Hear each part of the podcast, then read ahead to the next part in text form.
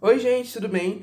Meu nome é Vinícius Guimarães, eu sou um aluno do terceiro ano do ensino médio do Colégio Equipe. Sou aluno de Guga desde o segundo ano e queria primeiramente agradecer imensamente a vocês por estarem escutando o que eu vou falar.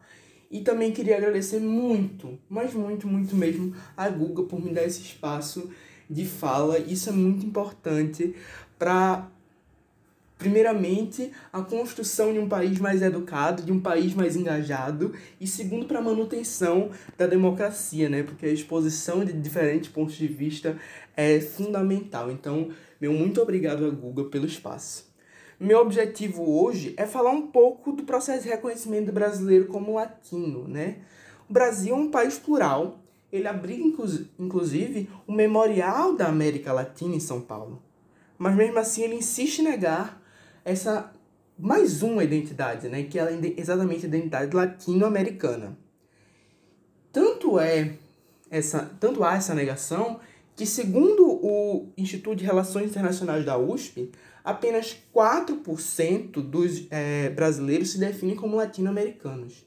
Gente, isso pode parecer, esse não reconhecimento pode parecer uma besteira, mas se a gente for comparar dados, na Argentina, por exemplo, 57% da população se reconhece como latina.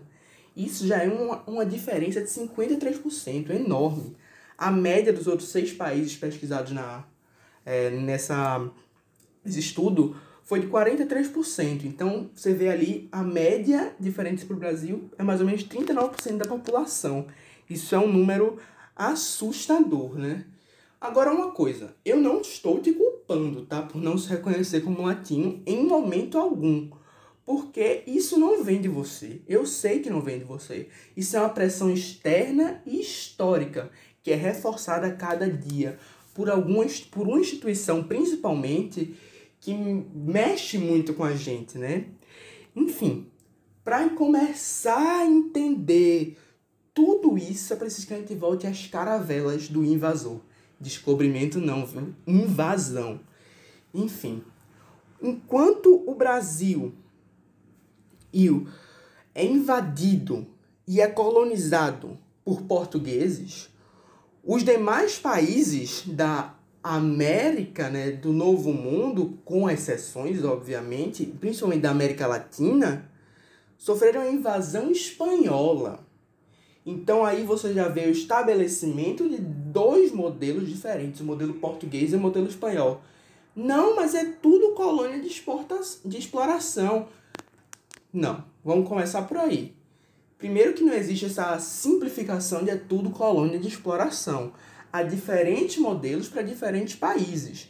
Enfim, já começa a ser, já começam a ser implantadas algumas diferenças, como por exemplo, a diferença linguística, como por exemplo a diferença nas aproximações, a diferença no modo de governo. Então, né, já começa aí com algumas diferenças, mas isso ganha ainda mais força as diferenças. Ela foi agravada pelos processos de independência. A ex-América Espanhola foi fragmentada em pequenas repúblicas com a quebra da coroa. Um processo que basicamente só se assemelha ao brasileiro que aqui, né, a gente sabe, manteve a ordem monárquica, inclusive preservando uma parte da família real portuguesa, esa, e preserva também a grande extensão territorial. Tanto que isso foi alvo de revoltas, né? Porque essa grande extensão territorial não permitia uma autonomia a determinados lugares e a, essa grande extensão foi ameaçada e foi inclusive, vamos dizer, criticado em certos pontos, pontos por existir. É... Então, esses dois processos totalmente diferentes só se assemelham em uma coisa, basicamente, que é a preservação das elites, basicamente. Que é uma coisa que é uma constante dentro da história. Então não, pode, não se pode dizer nem que é uma. É, que é uma semelhança tão relevante. Enfim, a partir daí, esse grande Brasil, esse Brasil grande que sobreviveu às ameaças, passou por um processo de empoderamento imperialista através de diversas ações. O Brasil, por exemplo, comprou o Acre. É uma ação, ao meu ver, totalmente imperialista. Mais recentemente, o Brasil expande de forma repentina diversas empresas para o mercado sul-americano, dominando de uma forma totalmente selvagem, de certa forma, né? E tu pode até dizer, beleza, não tenho nada a ver com isso. Isso daí não me influencia, eu não me reconheço latino por outro motivo. E eu basicamente vou dizer qual é esse motivo agora, né?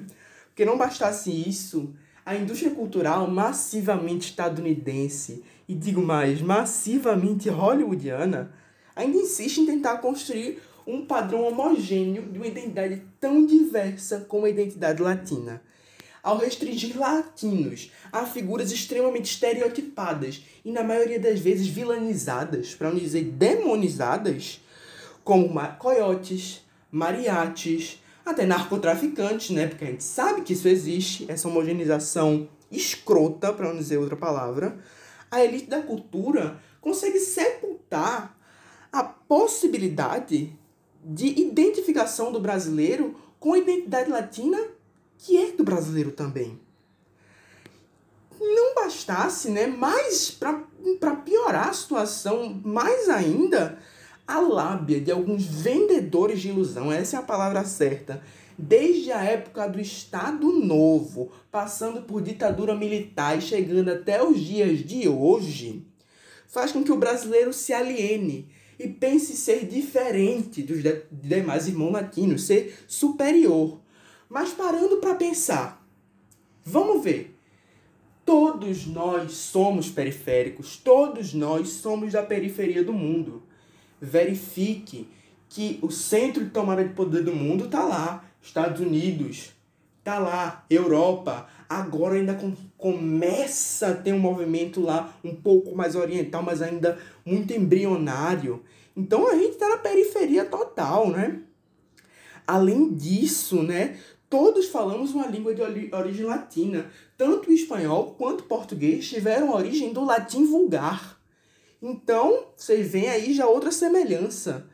Outra semelhança que a gente tem, os nossos credos né, religiosos se cruzam em muitos aspectos. Por exemplo, é impossível não relacionar o candomblé à santeria cubana.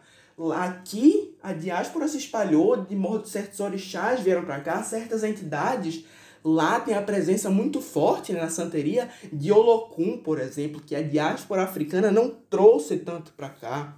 Enfim, os credos se cruzam e é, pode ser, podem ser estabelecidas diversas relações.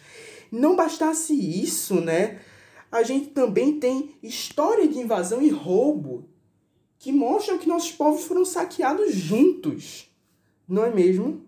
Há semelhanças, há convergências políticas atuais. Veja! Será que a gente está tão distante assim? Será? Reflete também. A gente tem a possibilidade de um futuro melhor. A gente pode se unir. A gente pode unir culturas, a gente pode unir visões, a gente pode unir ideias de modo a construir um futuro melhor não só para a América Latina, mas para o mundo. Assumir a bandeira latina é um grande passo para tentar reparar os erros do passado quando a gente ainda não assumia essa identidade. E para também tentar a construção de um futuro melhor, se não para nós, mas para os que vêm depois. Um abraço, um grande abraço, um abraço caliente em todos vocês. E pensem um pouco nisso. Foi um prazer.